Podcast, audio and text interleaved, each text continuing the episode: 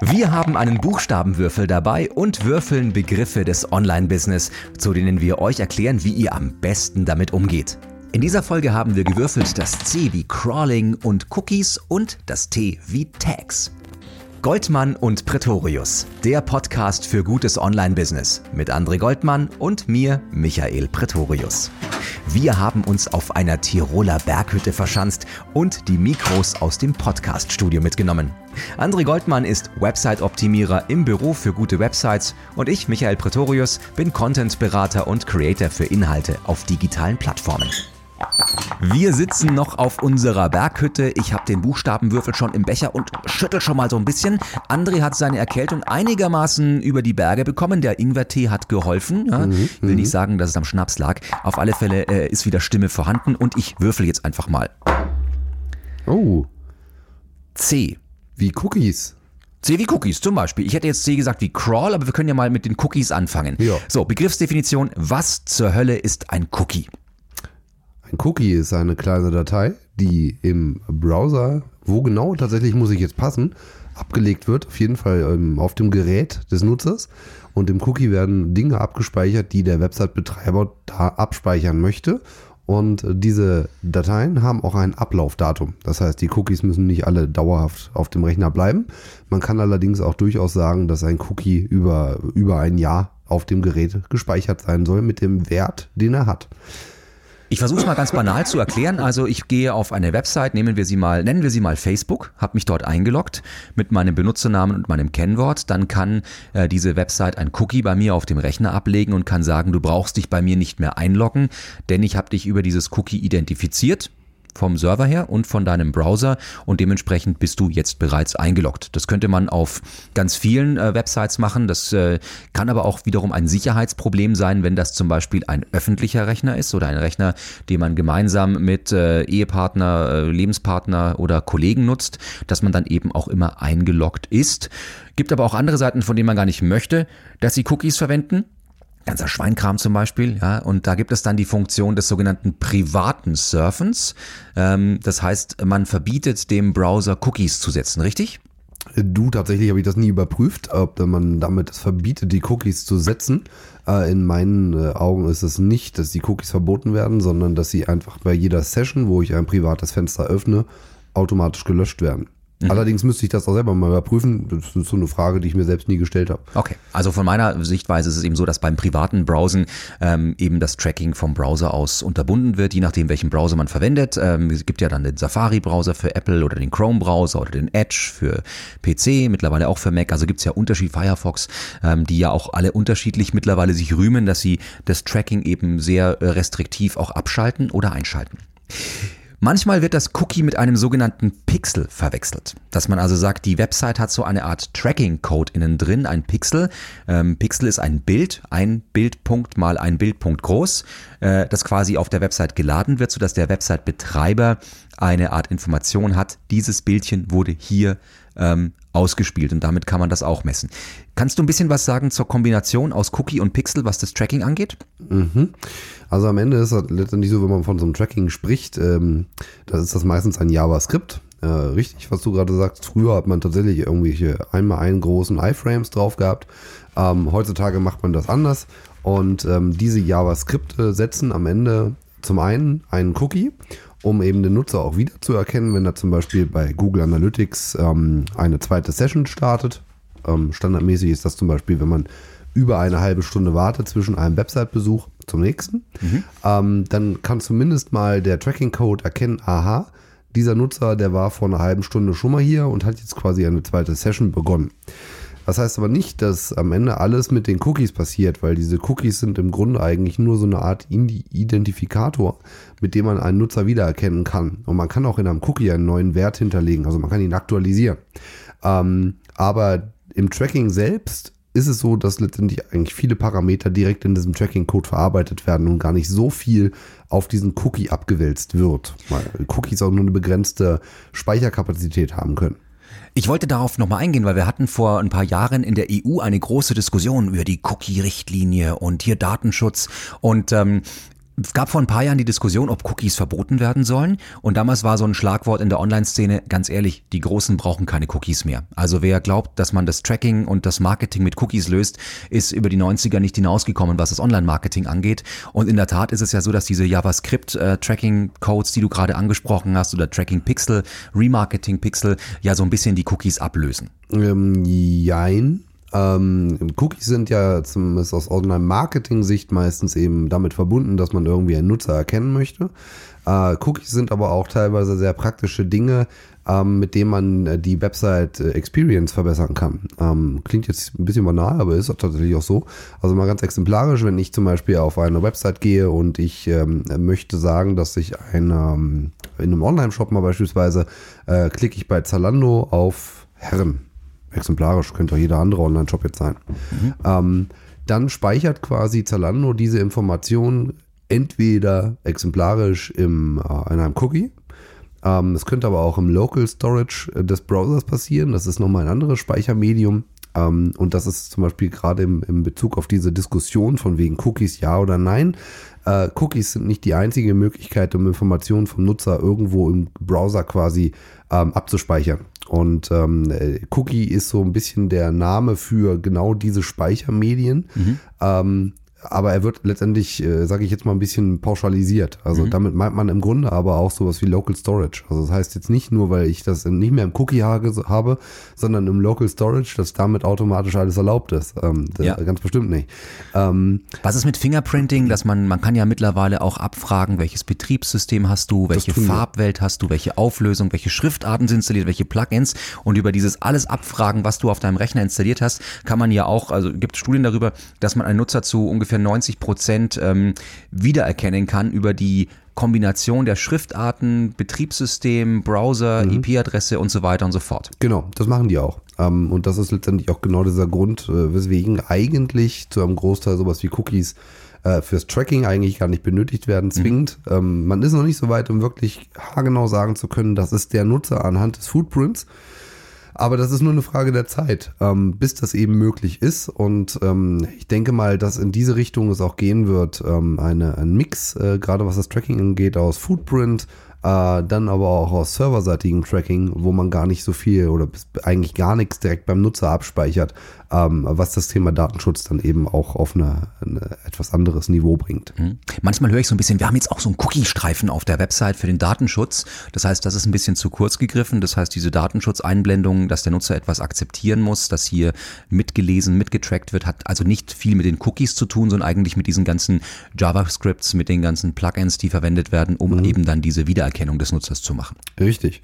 Ähm, so sieht es eben auch aus. Es mhm. geht um Datenschutzeinstellungen. Es geht nicht primär um Cookies. Man kennt es aber eben als Cookie-Hinweis und deswegen hat sich so ein bisschen das als Cookie-Layer, Cookie-Banner mhm. eben auch so im, im Naming quasi ähm, ja, durchgesetzt. Durchgesetzt, genau. Mhm. Obwohl es nicht korrekt ist. Aber da sind wir ja äh, in Deutschland ganz gut mit vertreten. Ja, sehr gut. Jetzt haben wir noch einen anderen Begriff oder den, der noch in man spricht noch einen weiteren Begriff, der dazukommt. Wir sprechen manchmal vom sogenannten First-Party-Cookie und Third-Party-Cookie. Also das First-Party-Cookie ist quasi das, das der Website-Betreiber selbst bei sich ausrollt, wo mhm. der Nutzer darauf dann eben die Informationen speichert.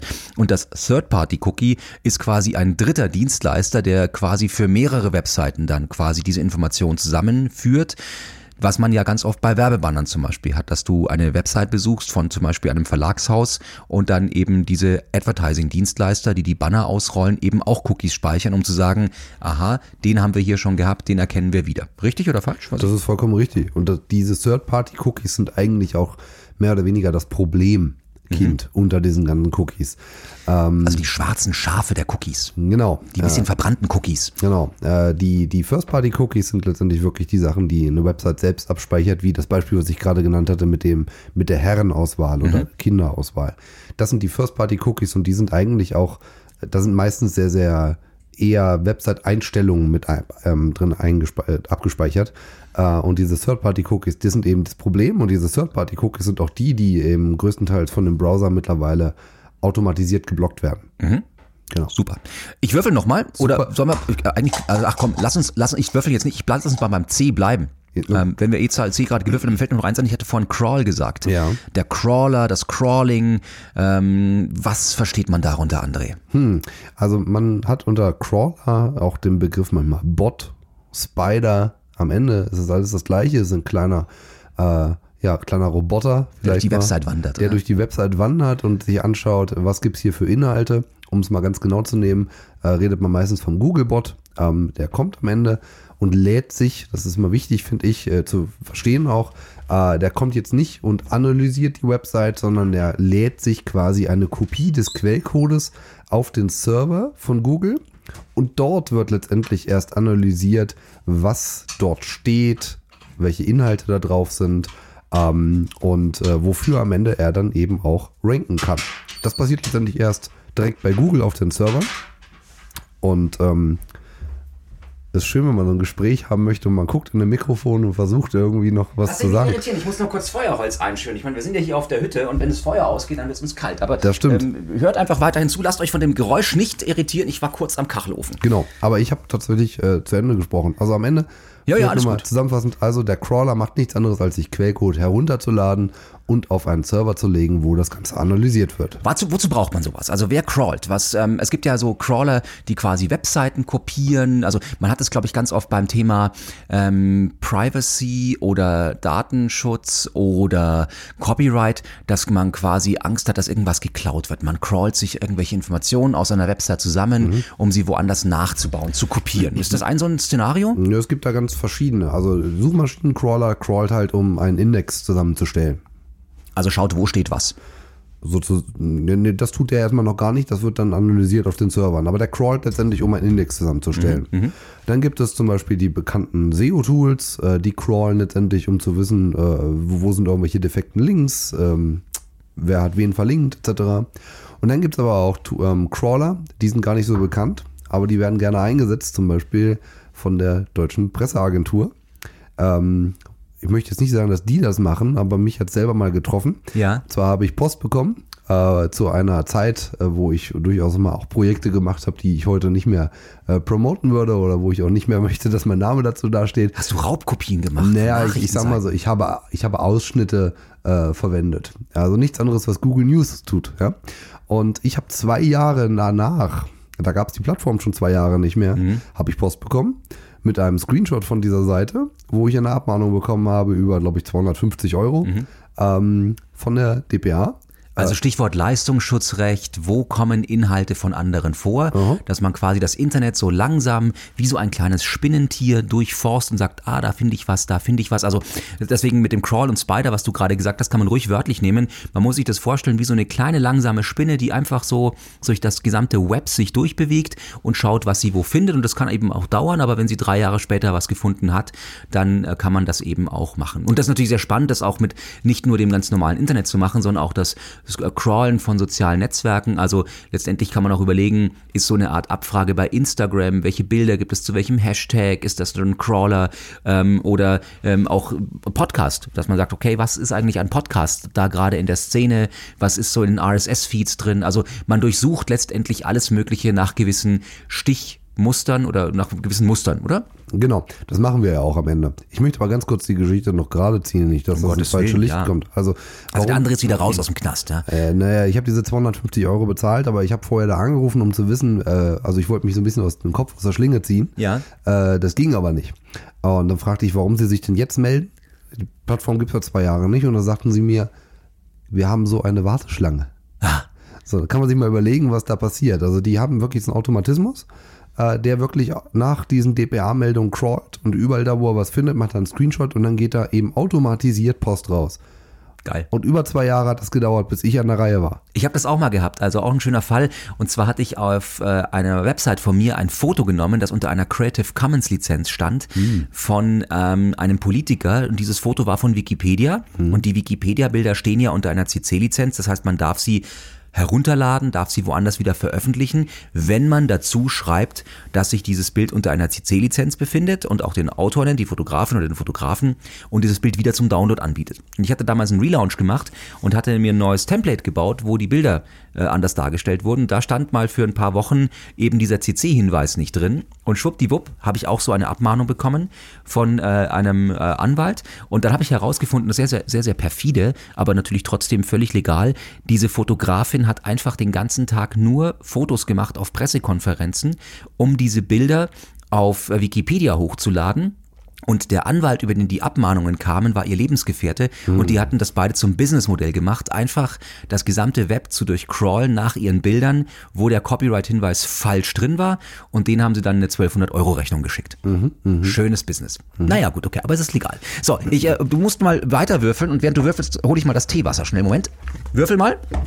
Ja, überlege, ob es noch was zum Crawler zu sagen gibt, eigentlich im Grunde. Ähm, ja, und zwar eine Sache, wenn man selber mal zum Beispiel so einen Crawl aufsetzt, das ist jetzt, äh, da gibt es ja Tools für, sei es jetzt zum Beispiel der Screaming Frog, ganz exemplarisch, da muss man halt aufpassen. Also Crawlen ist jetzt per se, nur weil man die Möglichkeit hat, nicht erlaubt.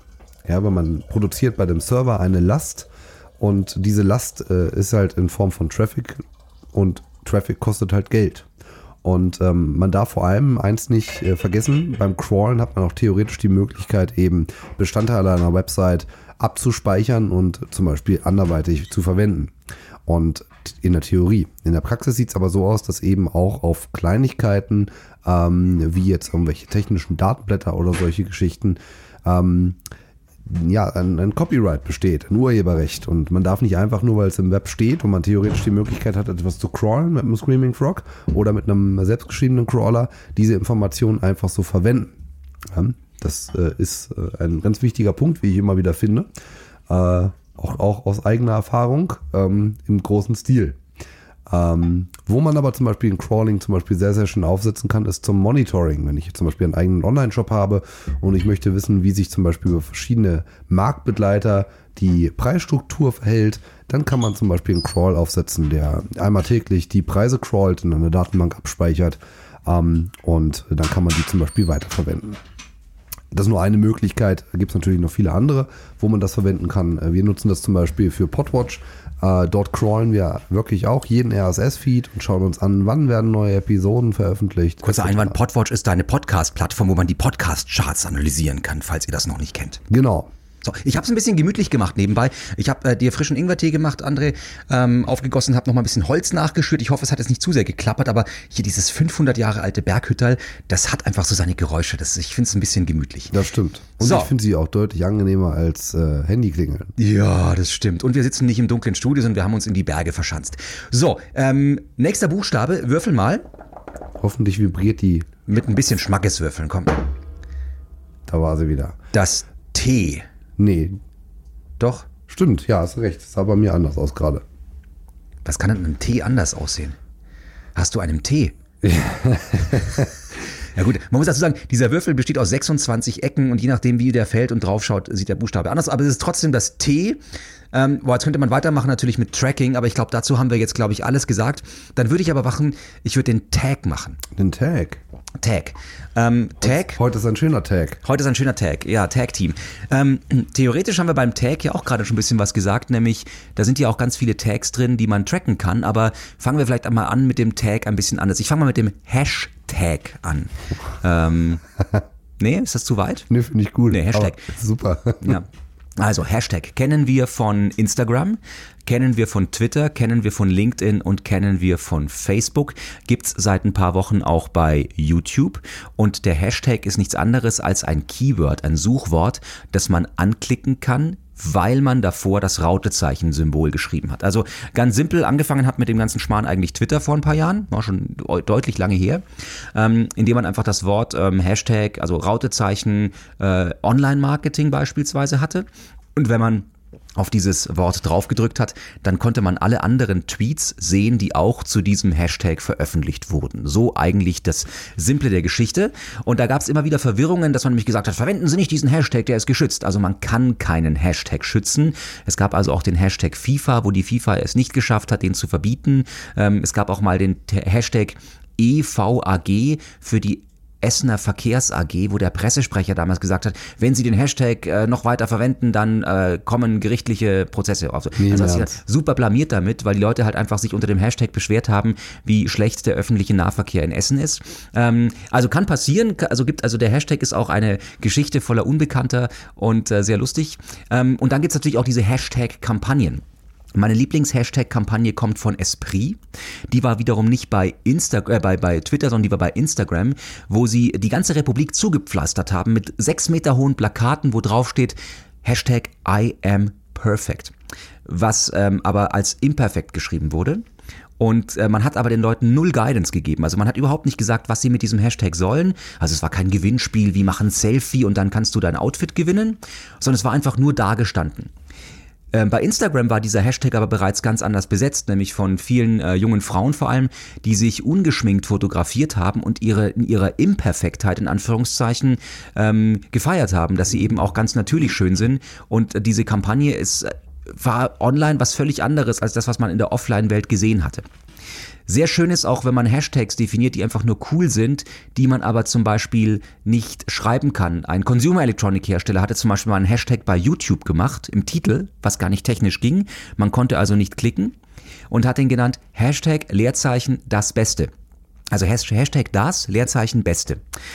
Das bedeutete, man hätte allerhöchstens den Hashtag das, Das. gehabt, Ja. den man aber nicht klicken konnte, weil YouTube-Title damals noch keine Hashtags waren und auch heute keine Hashtags sind, nur noch im Beschreibungstext. Und ähm, das ist so ein bisschen verkommen zu so einer Mode, dass man Ja. einfach irgendwo einen Hashtag hinschreibt und sich dann wahnsinnig cool online fühlt, so wie man in den 90er Jahren Firmenlogos wie ein Ad gestaltet hat. Ja? Also äh, wie so ein Zunftzeichen, das man dann vor die Bäckerei hängt. Ja? Ähm, also das ist ein sehr, sehr spannendes Thema. Also der, Der- Hashtag an sich? Der, der Bäcker. Der Bäcker, genau. ähm, deswegen ganz kurz den Hashtag erklärt. Bei äh, Twitter und Instagram ist der Hashtag nichts anderes als ein Gesprächsraum. Das heißt, wenn ich zum Beispiel auf Hashtag Tatort klicke und den Tatort-Hashtag verwende, dann habe ich jeden Sonntag Mörderraten. Dann sind da halt 120.000 Leute oder 30.000 Leute, die sich über die Musik und die, die, die Farbgebung des Tatort unterhalten, also Filmnerds. Wenn ich ähm, Hashtag Gerpor zu einem Zeitpunkt eingebe, dann fragt man sich, was ist das? Das war Germany versus Portugal. Das war ein Fußballspiel. Da ist der Hashtag für eine Stunde relevant oder für zwei oder für drei oder im Vorfeld noch und danach ist der auch wieder gegessen. Das heißt, Hashtags können auch Trends sein. Funktionieren bei Twitter gewissermaßen. Was aber nicht funktioniert, ist da sich zum Beispiel äh, den eigenen Hashtag geben. Also wenn ich zum Beispiel machen würde Hashtag Pretorius, dann wäre das relativ sinnlos, weil ich auch Ad Pretorius schreiben könnte. Also wenn der Hashtag mein Firmenname ist, dann ist das nicht unbedingt sinnvoll, außer ganz viele meiner Kundinnen und Kunden verwenden meinen Namen als Hashtag, um mir dazu etwas zu zeigen was zum Beispiel beim Thema Tourismus oder Event der Fall sein kann, dass die Leute Hashtag Disneyland schreiben, um ihre Fotos von Disneyland bei Instagram und bei äh, Twitter zu posten, dann ist das sinnvoll, den auch selber als Disneyland zu verwenden. Wenn ich aber der Einzige bin, der unter seinem traurigen Hashtag postet, bringt's nichts. Es bringt auch nichts, wenn ich einmal im Monat den Hashtag äh, Nachhaltigkeit verwende, weil ich einmal einen Nachhaltigkeitsbeitrag auf meiner LinkedIn-Seite hatte, weil ich auf dieser Hashtag-Sammelseite in dieser Gruppe wahrscheinlich untergehe an neuen Themen. Das heißt, wenn ich einen Hashtag promoten möchte in einem Themengebiet, dann muss ich ihn auch dominieren. Ja, und ähm, da spulen wir jetzt mal eine Podcast-Folge zurück, äh, wo ich ein bisschen von dem Instagram-Bot erzählt hatte, äh, wo man dann quasi jeden Tag 25 Bilder hochlädt, was dann schon fast Spam ist, aber das wäre zum Beispiel eine Möglichkeit, gewisse Hashtags zu dominieren. Also, ähm, will sagen, bei Instagram und bei LinkedIn, äh, bei Instagram bei Twitter funktionieren die ganz gut, auch als Quell der Inspiration. Ich muss niesen. Oh. Ah, ist alles hier live, wie ihr merkt. Ähm, bei äh, Facebook Hashtags, ey, nee, das funktioniert nicht. Also äh, Warum nicht, kannst wenn du, ich mal fragen darf? Weil die Leute nicht draufdrücken. Die Leute abonnieren keine Hashtags bei Facebook, zumindest heute das? nicht. I- I- Eigentlich auch nicht. Also man kann natürlich sich solche Seiten bookmarken.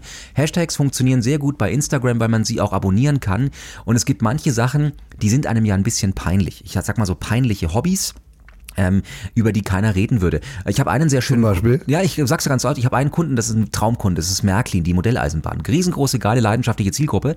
Ähm, aber manchen Leuten ist dieses Hobby so scheiß peinlich, dass sie niemals Follower oder Fan bei Facebook werden würden, abonnieren aber zum Beispiel den Hashtag Modelleisenbahn, um sich dort Inspiration zu holen. Also ist ein, ist ein, ist ein schöner Case dafür übrigens. Ähm, oder manche Leute, die halt einfach gewisse Kunstformen abonnieren. Aber ich muss jetzt nicht, bloß weil ich auf Kalligrafie-Kunst stehe, sämtliche Stiftehersteller abonnieren, sondern dann abonniere ich halt den Hashtag Kalligrafie. Finde ich sehr spannend, dass du sagst, dass einem Hobbys peinlich sind. Ja, hat halt keine Street Credibility. Ist halt nicht so cool, wenn du sagst, ich bin Berufsskateboarder. Also es ist, äh, Findest du nicht? Äh, mir ist es nicht, also ich finde, das ist überhaupt gar keine peinliche Branche. Ich finde die extrem leidenschaftlich, aber es gibt halt manche Sachen, manche Menschen reden halt nicht über ihr Hobby. Wenn du jetzt begeisterter Briefmarkensammler oder Münzsammler wärst, würdest du es vielleicht auch nicht jedem auf den Bauch binden. Naja, auf dem Bauch bin ich nicht, aber ich würde das nicht verstecken. No, Also, okay. Mein Lieblingsbeispiel ist Nageldesign. Du bist ja der, der super Nageldesign-Influencer Ja. gewesen mit deinen Elf Jahre lang war ich Der andere hat Marktführer. Entweder wird er wegen irgendwelchen Nachrichtenseiten abgemahnt oder er wird Nageldesign-Influencer. Also der André, das ist hier, ich sag's dir, das ist, äh, ich mache mir manchmal Sorgen. Also egal. So, also dann haben wir den Hashtag erklärt, aber wir haben noch weitere Tags. Wir haben nämlich zum Beispiel die Google-Tags, wir haben die Meta-Tags, die in den Quelltext rein müssen. Und da darfst du als alter Website-Optimierer jetzt mehr dazu sagen. Sehr gerne. Also, es gibt im HTML, gibt es zum Beispiel ein H1. Das hat wahrscheinlich jeder, der SEO schon mal irgendwie gehört hat. Die Überschrift. Äh, Genau, äh, H1 bis H6, das sind sogenannte Tags. Dann gibt es zum Beispiel auch noch einen Link-Tag. Ja, in einem Link-Tag kann man zum Beispiel, ähm, was kann man im Link-Tag? Ja, Links quasi setzen. Also das ist ein A-Tag, um es genau zu nennen im HTML.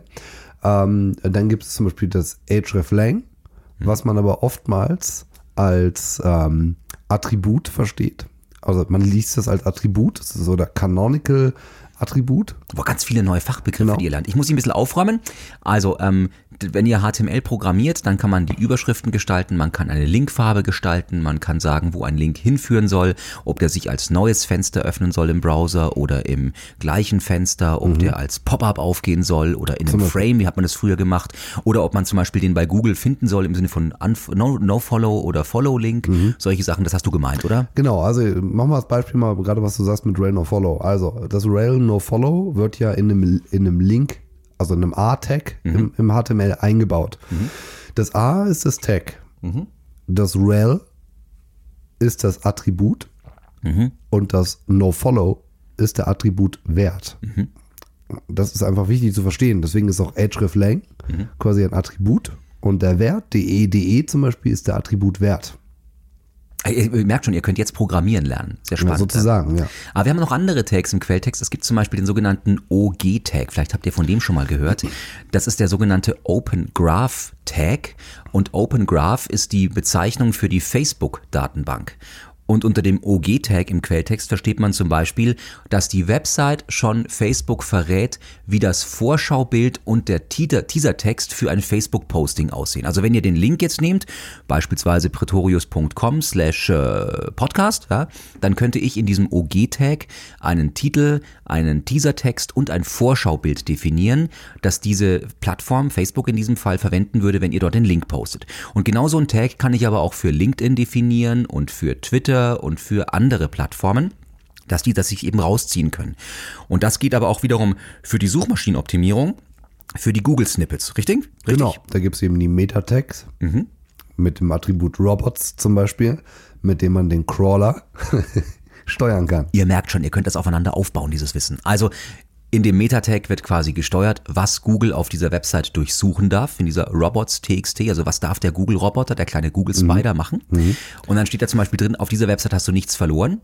Was ganz sinnvoll ist zum Beispiel bei Gewinnspielen, dass nämlich Gewinnspielroboter nicht eure Gewinnspiele suchen und euch dann in irgendwelchen Gewinnspieldatenbanken eintragen, sondern dass ihr eure Gewinnspiele nur über eure Newsletter und über eure Facebook- und LinkedIn-Seiten promotet, aber eben nur eure Kunden zum Beispiel und eure Teilnehmer mitmachen, aber nicht irgendwelche Gewinnspielportale. Also schmeißt man in dieser Robots.txt oder anderweitig die Crawler raus. Nee, das kann man. Also das ist auch an der Stelle wieder. Passt ja wunderbar zu dieser Episode, wo wir über Crawler schon gesprochen haben. Jo. Also ist ganz wichtig und das habe ich ja auch im Crawl-Verhalten gesagt. Wenn ich im Meta-Tag in dem Attribut Robots No Follow als Attribut, als Wert quasi hinterlege, dann wird diese Information erst ausgewertet, nachdem der Crawler die, den Code heruntergeladen hat und kann erst dann interpretiert werden. Über die Robots.txt, von der du gerade gesprochen hast, dort kann ich sagen, du darfst gar nicht diese Seite crawlen. Und damit spare ich mir das Crawl-Budget. Das heißt, wenn ich wirklich effektiv Crawl-Budget sparen möchte, dann mache ich über das über die Robots.txt. Das hat allerdings nichts mit einem Tag mehr zu tun. Und wenn ich quasi ähm, nur eine grundsätzliche Information an Google senden möchte, dann kann ich mit dem Meta Tag äh, Robots arbeiten, indem ich eben zum Beispiel sage No Follow oder No Index. Okay. No Index macht man zum Beispiel bei Datenschutzerklärungen, Mhm. wenn man nicht durch automatische Crawler von Anwälten und Co., die einfach mal Datenschutzerklärungen crawlen, Mhm. Ob sie da copyright-mäßig mit ob sie da quasi was hinschicken dürfen. Ja. ja. Deswegen sollte man so eine Datenschutzerklärung immer auf No Index setzen, damit sie bei Google gar nicht zu finden ist. Okay. Jetzt gibt es noch was und zwar gibt es den sogenannten Google Tag Manager. Was hat's mit dem auf sich, André? Ja, der Tag Manager ist eigentlich eine schöne Erfindung. Die, die mich vielleicht ein bisschen länger kennen äh, und auch vielleicht schon technisch mit mir zu tun hatten, werden wissen, dass ich in den Anfangsjahren nicht wirklich davon überzeugt war. Das hing damit zusammen, dass ich, äh, dadurch, dass ich halt Coder bin, gerne sehe im Code, was ich wo ähm, hinschicke. Und das ist halt über den Google Tag Manager eben nicht mehr möglich. Der Google Tag Manager ist nämlich quasi ein unsichtbares Tracking-System, zumindest für den Entwickler, der keinen Zugang zum Tag Manager hat. Und das ist auch wichtig zu wissen, wenn ich zum Beispiel was in meinem Code verändere, dann kann es durchaus sein, dass mein Tracking danach nicht mehr funktioniert, weil vielleicht der Google Tag Manager nach ganz bestimmten ähm, ja, äh, Bereichen auf meiner Website guckt, die zum Beispiel äh, über IDs oder CSS-Klassen definiert sind. Und wenn der Entwickler diese verändert, dann hat man keinen Zugang mehr. Aber, Aber also, damit habe ich es noch nicht erklärt. Nee, aber vielleicht mal ganz einfach, also wo, wo ihr den Google Tag Manager verwenden könnt, erstmal, was bringt der euch, ist, ihr habt zum Beispiel äh, das Thema, verwendet ihr einen, wir haben vorhin diese Tracking-Pixel gemeint von Facebook, von Twitter, von äh, LinkedIn, also sprich, gebt ihr Daten an Dritte weiter, um zum Beispiel zu erkennen, jemand, der von Facebook auf eure Website gekommen ist, wollt ihr später wieder Facebook sagen, der war bei mir. Oder zu sagen, man kann zum Beispiel schöne Sachen machen im Remarketing, dass ihr sagt, ihr schaltet zum Beispiel Twitter-Anzeigen, aber nur für Leute, die so ticken wie Menschen, die schon mal auf eurer Website waren. Also quasi eure Kunden. Und äh, diese Tags sind jetzt datenschutztechnisch nicht ganz unproblematisch. Die muss man nämlich in, dementsprechend äh, ja, sich äh, freigeben lassen vom Nutzer. Und solche Sachen kann man zum Beispiel über diesen Google Tag Manager verwalten, dass ihr gar nicht in den Quelltext eurer Website rein müsst, weil ihr zum Beispiel gar nicht programmieren könnt oder weil ihr das nicht dürft, auf die Website direkt in den Quelltext reinzugehen. Dann müsst ihr euren äh, Developer eigentlich nur fragen, ob er euch einmal diesen Tag für den Google Tag Manager in den Quelltext einbaut und dann könnt ihr in diesem Tool von Google definieren, wo auf welcher Seite welche Tags reingeladen werden und wo nicht. Das Genau. heißt, ihr müsst euch dann in der Datenschutzerklärung aber erstmal erlauben, dass man den Google Tag Manager verwenden darf und dann den Rest eben nochmal zusätzlich. Habe ich es richtig erklärt, André, oder ist das äh, Ja, im, im Kern gefährliches hast du da Halbwissen? vollkommen richtig. Nö, nö. Äh, es gibt allerdings nicht nur den Google Tag Manager, sondern es gibt eine ganze Vielzahl von Tag-Management-Systemen. Mhm. Ähm, unter anderem hatten wir ja auch schon in der letzten Episode von Matomo gesprochen. Die haben auch einen eigenen Tag-Manager mittlerweile. Ähm, das Schöne am Tag Manager ist eben, und das hast du gerade auch schon gesagt, ähm, dass man eben nicht mehr, zumindest in der Basis-Grundeinstellung, sage ich jetzt mal, ähm, also wo man zum Beispiel keinen Data Layer braucht, äh, der eben den Tag Manager noch mit zusätzlichen Dingen versorgen kann, äh, dass man den Entwickler nicht mehr braucht. Und wenn man halt, ähm, jetzt sage ich mal, eine kleine Website äh, zu äh, verwalten hat, dann mag das simpel sein. Da hat man vielleicht so seinen äh, Freelancer, der eben so ein bisschen am Code rummehren kann. Dann geht das sehr, sehr schnell. Bei größeren Portalen, wo man zum Beispiel mit Sprints arbeitet, ähm, die durchaus auch mehrere Wochen dauern können, da steht man dann eben dumm da. Also wenn man zum Beispiel an einem Portal mitarbeitet, ähm, wo ein Sprint, meinetwegen, äh, wir haben vier Wochen Sp- Sprints und du als Online-Marketer sagst hier, ich hätte ganz gern meinen LinkedIn-Pixel drin, weil wir diesen Monat eine Kampagne fahren und du kommst dummerweise eben gerade zum äh, Sprint-Start, ja, dann wartest du vier Wochen, bis dein Code da eben reingeht. Und äh, dann kannst du deine Kampagne eben mal knicken für diesen Monat. Und das geht eben durch den Tag Manager, weil eben keine äh, Sprints mehr berücksichtigt werden müssen. Das ist zum einen eine Chance, eben schneller und agiler zu sein. Zum anderen aber auch, und das ist nicht zu unterschätzen, so ein Tag Manager ist nicht mal eben von jemandem, der Online-Marketing versteht, zu bedienen, weil er schon sehr komplex sein kann. Also man muss schon ein bisschen was verstehen mit was, wie Trigger funktionieren. Äh, dort drin kann man sehr, sehr viel auch mit JavaScript arbeiten. Ähm, also gerade wenn man es auch wirklich in der Website-Analyse richtig intensiv betreibt, dann kommt man nicht so weit mit Aber man kann sehr einfach einsteigen und Ja. sich dann sehr tief reinfuchsen. so sieht's aus. Wo man den zum Beispiel auch verwenden kann, ist beim Verifizieren von Websites. Manchmal zum Beispiel, ähm, wenn ihr ein Google-Konto zum Beispiel habt und ihr wollt äh, bei dem, äh, schon bei einem YouTube-Konto und ihr wollt den YouTube-Kanal mit der Website verknüpfen, dann muss man in den Quellcode entweder kurz reinprogrammieren, dass dieser YouTube-Link aufgerufen wird. Dann wird so ein YouTube-Tag eingegeben. Mhm. Wenn ihr aber die Website nicht umprogrammieren dürft, dann gebt ihr das dem Entwickler weiter und dann wartet ihr fünf, sechs Wochen, bis der YouTube-Kanal verifiziert ist mit der URL.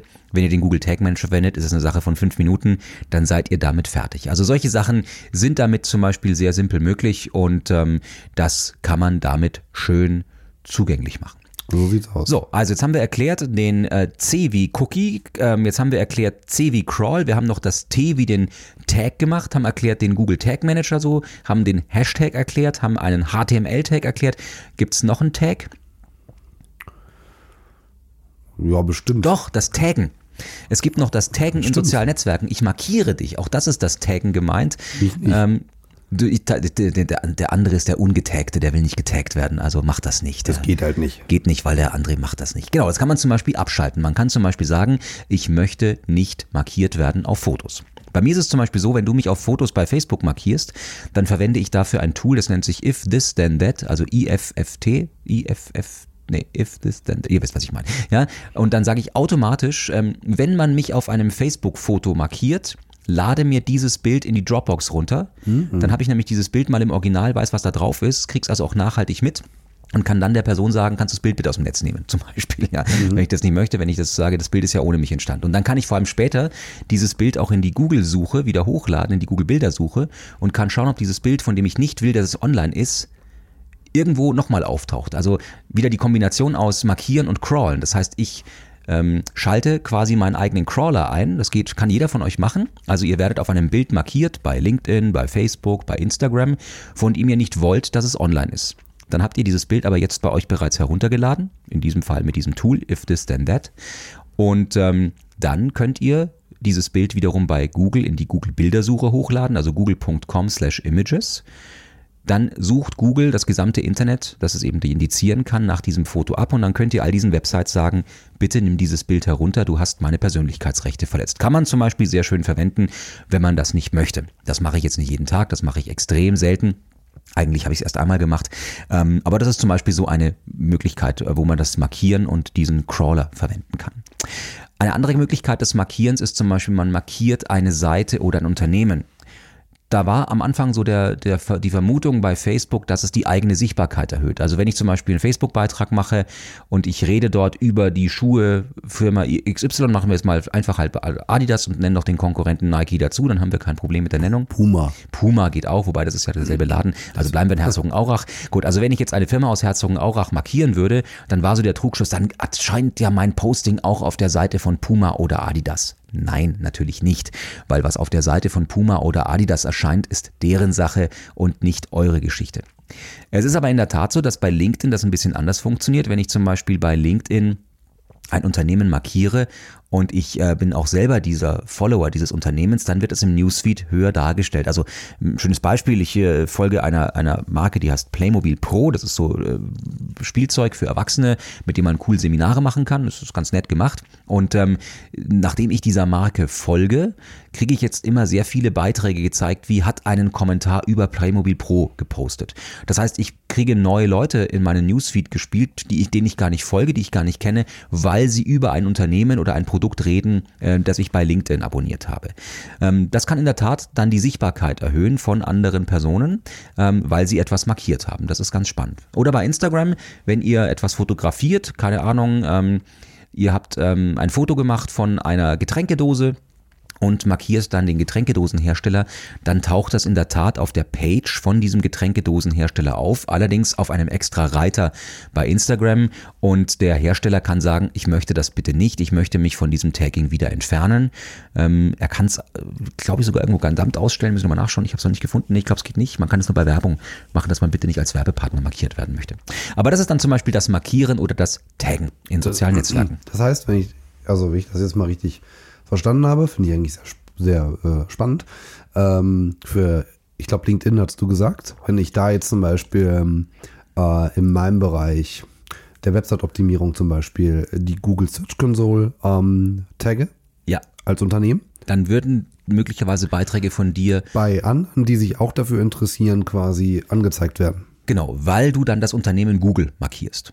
Das ist in der Tat bei LinkedIn momentan noch der Fall, wobei natürlich auch da man ein bisschen drauf achten muss, dass ähm, der LinkedIn-Algorithmus auch ein bisschen schlauer wird und natürlich sehr viele Menschen eine große Marke möglicherweise markieren würden und äh, dann auch natürlich noch die Interaktion der Marke mit dem ähm, mit der Person eine Rolle spielen kann.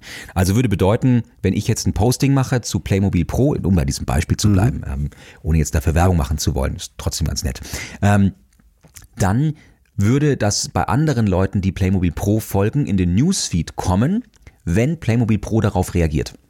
Alles klar. Also die Interaktion spielt dann auch nochmal eine Rolle. Okay.